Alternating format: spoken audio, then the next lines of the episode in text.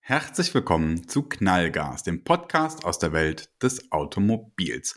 Und heute zu einer ganz besonderen Folge, denn das ist die allererste Fragen-Antworten-Folge. Denn mich erreichen über die verschiedenen Kanäle so viele verschiedene Fragen, dass ich gesagt habe, wir müssen die im Podcast beantworten, um sie einfach der gesamten Community zugänglich zu machen. Und vielleicht hilft es ja dem einen oder anderen, dem die Frage auch schon mal auf der Seele brannte, diese nun für sich zu beantworten. Und die erste Frage ist, lieber Simon, was empfiehlst du als Dresscode im Autohaus? Die Frage ist so einfach wie schwer, denn grundsätzlich gibt es nicht diesen einen Dresscode im Autohaus und im Grunde muss da jeder für sich seinen persönlichen Weg finden. Ich habe als Juniorverkäufer sehr, sehr lange Anzug und Krawatte getragen, auch weil es bei uns im Autohaus Vorgabe war. Also es wurde ganz klar seitens der Verkaufsleitung kommuniziert, alle Verkaufsberater haben Anzug und Krawatte zu tragen. Und dabei ist es egal, welche Jahreszeit äh, es war oder wie, wie heiß oder wie kalt es war. Jeder hatte einen Anzug und Krawatte an. Das ging aber so weit, dass wir auch manche Senior-Kollegen hatten, die liefen dann mit Kurzarmhemd und Krawatte auf halb sieben rum, wo ich dann mir auch oftmals die Frage gestellt habe, mein Gott, ich könnte mal auch einfach so in den Bus setzen. Warum tust du dir und uns das an? Und ganz ehrlich, für mich ist es wichtig und das rate ich auch allen jungen Autoverkäufern, finde deinen persönlichen Stil. Und wenn du deinen persönlichen Stil hast, dann änderst du ihn bitte auch nicht innerhalb des Autohauses. Denn machen wir uns doch mal Folgendes klar.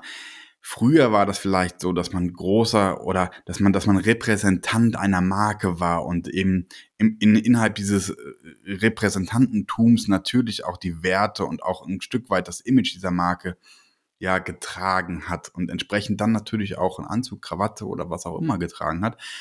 Aber heutzutage ist das wichtig, dass du als Autoverkäufer die Marke bist. Du persönlich bist die Marke. Denn die Kunden machen uns doch nichts vor. Die kaufen doch nicht bei Volkswagen, die kaufen doch nicht bei Opel oder die kaufen auch nicht bei dem und dem Autohaus, sondern die kaufen bei dir das Auto. Und ich habe es in meiner Vergangenheit nicht selten erlebt, dass Kunden gesagt haben, Herr Bongers, egal wohin Sie wechseln, sagen Sie uns bitte rechtzeitig Bescheid, wir wechseln mit. Und seitdem muss ich ganz klar sagen, trag das, was dein Style ist, in dem du dich wohlfühlst, in dem du dich gut bewegen kannst. Und dann trägst du das auch genau so im Autohaus. Es gibt immer noch Hersteller, die Vorgaben machen. Es gibt auch immer noch Autohäuser und Autohandelsgruppen, die Vorgaben machen.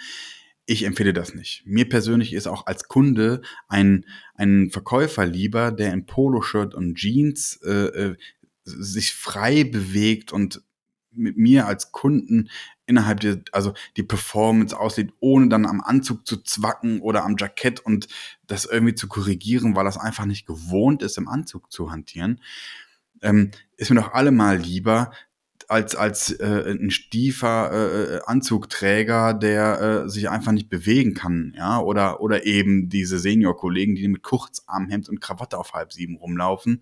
Uah, da grault's mir, ganz ehrlich. Ja, und ich wüsste persönlich keine Marke, auch aus dem Premium-Segment, äh, wo das schlimm wäre, äh, ein, Poloshirt und eine Jeans zu tragen. Ich meine, selbst innerhalb der Herstellerorganisation ähm, gibt es in der Vergangenheit immer mehr, die die Krawatte weglassen, immer mehr, die auch auf weiße Sneaker umsteigen, auch innerhalb der Management-Ebenen. Und äh, das kann ich nur jedem empfehlen. Mach dich persönlich zu deiner eigenen Marke, trag deinen eigenen Style und dann wird das auch im Autohaus klappen. Denn ganz ehrlich, der Erfolg ist nicht davon abhängig, ob du einen Anzug oder eine Krawatte trägst oder nicht.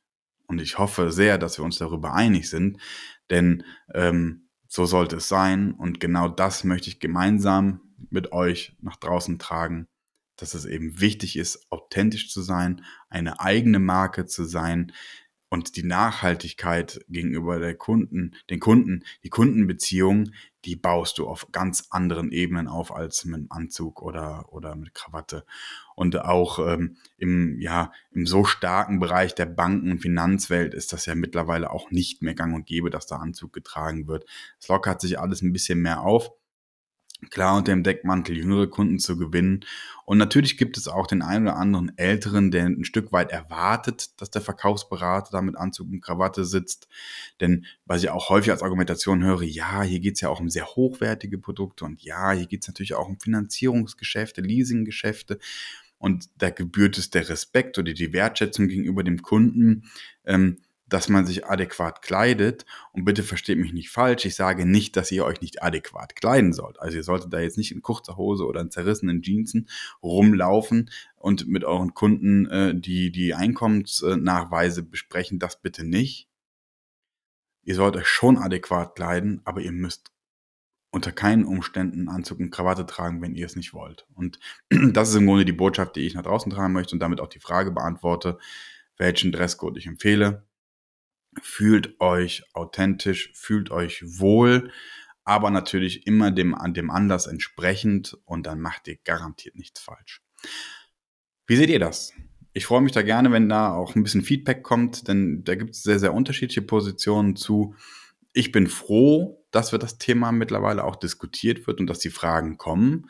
Denn früher war es einfach ganz klar Anzug, Krawatte und wir kennen alle die äh, wildesten Kombinationen und ich denke, da sind wir uns einig, dass äh, bevor man eine wilde Kombination trägt äh, oder die 70er Jahre anrufen, dass sie ihr Jackett zurückhaben wollen, soll man doch bitte besser ein Poloshirt und eine Chinohose anziehen. Oder?